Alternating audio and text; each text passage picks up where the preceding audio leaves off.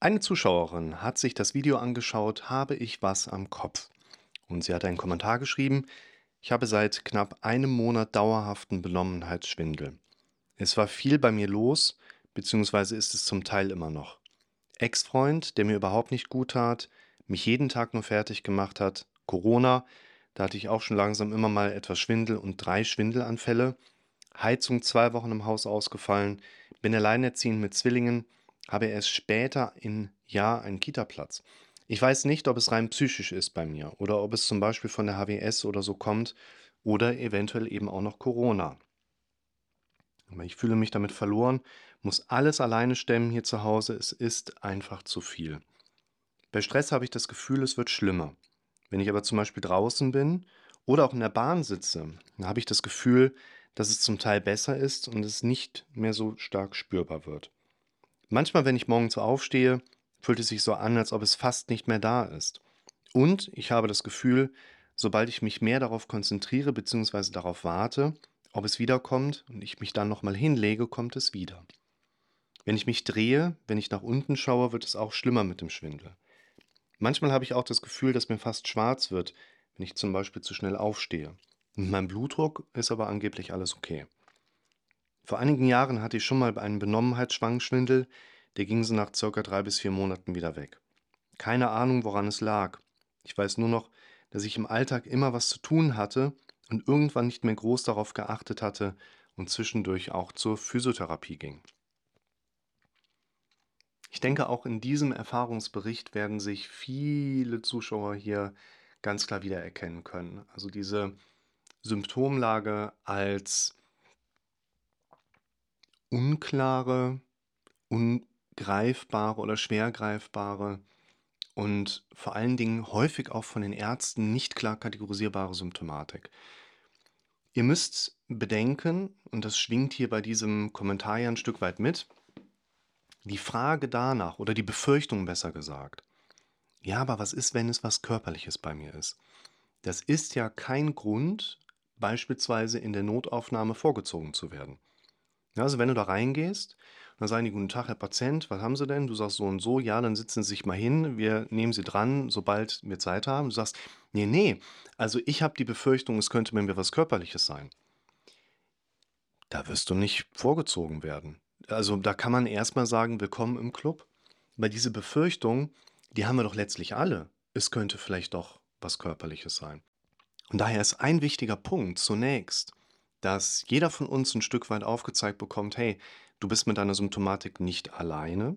Das haben nicht nur viele andere Menschen auch, sondern deine Gedanken, du hättest das als einziger und alle anderen können das vielleicht gar nicht nachvollziehen, die sind bisher quasi noch nicht hinreichend überprüft worden oder hinterfragt worden und genau das machen wir jetzt, nennt sich auch Entmystifizieren. Und gerade bei der Frage, na, könnte es nicht doch was Organisches sein? Wenn ich hier in den Videos oder ich mit den Leuten in der Praxis, da hast du natürlich mehr Möglichkeiten, das mit denen in Ruhe zu besprechen, an das Thema drangehe, dann sage ich natürlich auch ganz bewusst, und das sage ich hier dir in diesem Video auch nochmal, wenn ich sage, wir müssen uns jetzt die mentale Ebene vorknöpfen, was sind die Belastungen, die du in deinem Leben erlebst? Was sind die Bilder, die du vor deinem inneren Auge siehst? Was sind die Sprachmuster, die du von deinem inneren Ohr mitbekommst? Ich dann quasi die ganze Zeit ja in die Richtung vom Kopf gehe dann heißt das nicht, dass ich fest davon überzeugt bin, dass es wirklich nur der Kopf ist und würde dich auch noch vor irgendeiner quasi folgenden körperlichen Abklärung fernhalten wollen. Das ist es nicht.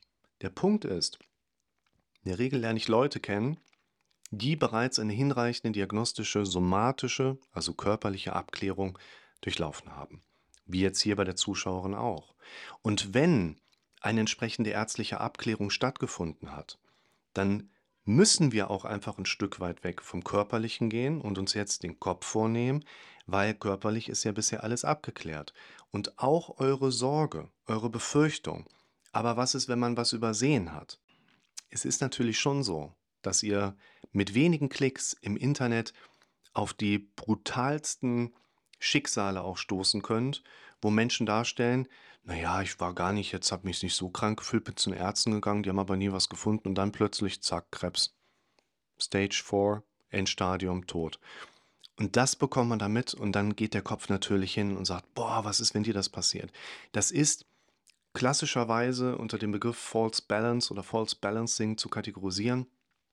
Einige wenige bekommen eine große mediale Aufmerksamkeit und wir haben einen falschen Eindruck der quantitativen Verteilungsmuster.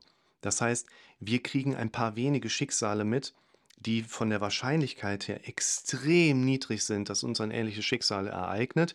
Aber dadurch, dass wir sie so präsent für uns miterleben, haben wir einfach eine falsche Wahrnehmung von, wie gefährdet sind wir einfach an diesen Punkten. Und da kann ich euch erstmal so ein bisschen mit an die Hand nehmen und quasi sagen, hey, wenn du die Befürchtung hast, ist was Körperliches, willkommen Club, das haben wir alle.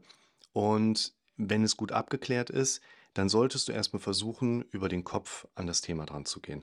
Hier jetzt bei der Zuschauerin kann man ganz klar sagen, da sind Belastungen mit drin, Thema Ex-Partner, Thema Kind, Thema äh, möglicherweise Long-Covid oder zumindest die Befürchtungen darum. Da wird es bei dieser Klientin, und glaubt mir Leute, ich habe jetzt 13 Jahre und über knapp 14.000 Sitzungen, bei uns passiert immer ungefähr das Gleiche im Kopf und ich kann jetzt schon vorhersagen, wie ungefähr das Leben dieser jungen Frau aussehen wird, sodass diese Symptome auch kommen. Denn auch die entsprechende Symptomlage und das Leben eines Menschen, die korrelieren in der Regel zu nahezu 100 Prozent.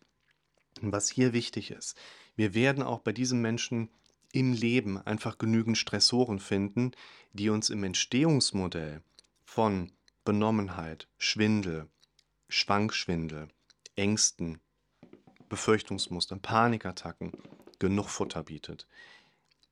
Das Problem ist, dass da draußen vielleicht aufgrund der sehr stark wahrgenommenen Symptomlage natürlich auch eine entsprechend starke Behandlung erstmal erwartet wird, dass man eben auch sagen kann, ein Mensch, der so starke Symptome hat, der muss natürlich jetzt auch wirklich einen Hammer an Behandlung bekommen. Das sehe ich in den meisten Fällen anders. Natürlich haben wir krasse Schicksale da draußen. Nur hier ist der Hintergrund, ich will die Symptomatik nicht bagatellisieren, aber wahrscheinlich ein langgezogener und protrahierter, also immer fortgetragener Stressoreneinfluss auf das Konstrukt Mensch, was dann mit der Zeit zu einer solchen Verstoffwechselung im Sinne dieser Symptomatik führt. Und das, was ich euch gerade schon so ein bisschen hergeleitet habe und jetzt nochmal ganz klar mit aufzeigen möchte, gerade für diese Abklärung, was ist, wenn es doch was Körperliches ist. Nehmt das mal von der Seite aus. Wir können der Einfachheit halber jetzt mal sagen, wir können negative Symptome auf einer körperlichen oder auch geistigen Ebene erleben oder nicht. Also jetzt nicht, einem Menschen geht es glücklicherweise und zufriedenerweise so gut, so nach dem Motto, sondern wir gehen mal, was Schlechtes ist da oder halt nicht anwesend dann können wir eine relativ simple Vierfelder-Matrix anfertigen, weil wir haben ja einen Betroffenen, der keine negativen Aspekte auf Körper- oder Kopfebene erlebt. Den können wir jetzt schon mal rausnehmen, weil dem geht es ja nicht schlecht, der interessiert uns nicht. Dann haben wir einen, der hat kopfmäßige Beschwerden, dem geht es körperlich aber nicht schlecht. Das ist natürlich jemand als Fall wie für mich oder andere Therapeuten, die sich um genau sowas kümmern. Dann haben wir eine Patientengruppe, bei denen sehen wir hier, und da ist die Kommentatorin natürlich erstmal auch eine Kandidatin, da sehen wir körperliche Beschwerden, aber auf der Kopfebene keine Beeinträchtigung, keine Sorgen in ausgeprägter Natur, keine Stressoren, die der Mensch erlebt. Ne? Da ist dann so einer, der sagt, ah, ich habe schon seit einer Woche so äh, Oberbauchbeschwerden rechts und es ist so, hm, da muss man natürlich auch sagen, komm, ab direkt zum Arzt. Wir haben keinen Hinweis, dass dort ein psychosomatischer Prozess, also Psyche löst auf somatischer Ebene, körperlicher Ebene etwas aus, also ab zum Arzt. Aber ein Großteil von uns allen, die natürlich hier auch in den Videos immer wieder landen oder eben auch Kommentare schreiben, haben zum einen erstmal körperliche Symptome, die jetzt nicht so mega klar und differenzierbar sind, die man einer bekannten Krankheit direkt zuordnen kann, also eher diffuse Symptome und auf der mentalen Ebene eine ganze Menge einfach ja, Material, wie soll man sagen, Gedanken, die wir zum einen Bildern und Sprachmustern zuordnen können und die als Inhalte vor allen Dingen der Kategorie negativ zuzuordnen sind. Und bei dieser Gruppe muss man ganz klar sagen, du bist körperlich abgeklärt, Wir können nichts verpassen, wenn wir uns jetzt mal 2 bis 6 Wochen konsequent und mega intensiv nur um deine mentale Ebene kümmern.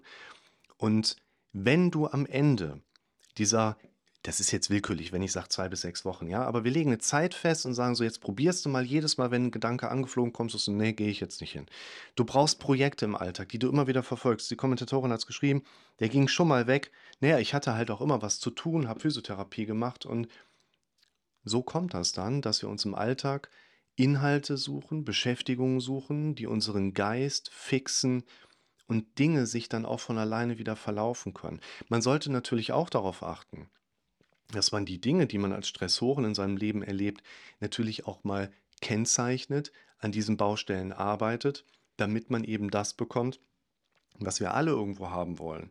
Ein ruhiges, entspanntes Leben ohne Drama. Mit dem Beieffekt, dass die Symptome entsprechend auch was weiter zurückgehen. Also, wenn auch starke Symptome teilweise bei euch auftreten, lasst euch nicht so sehr vom eigenen Kopf verrückt machen.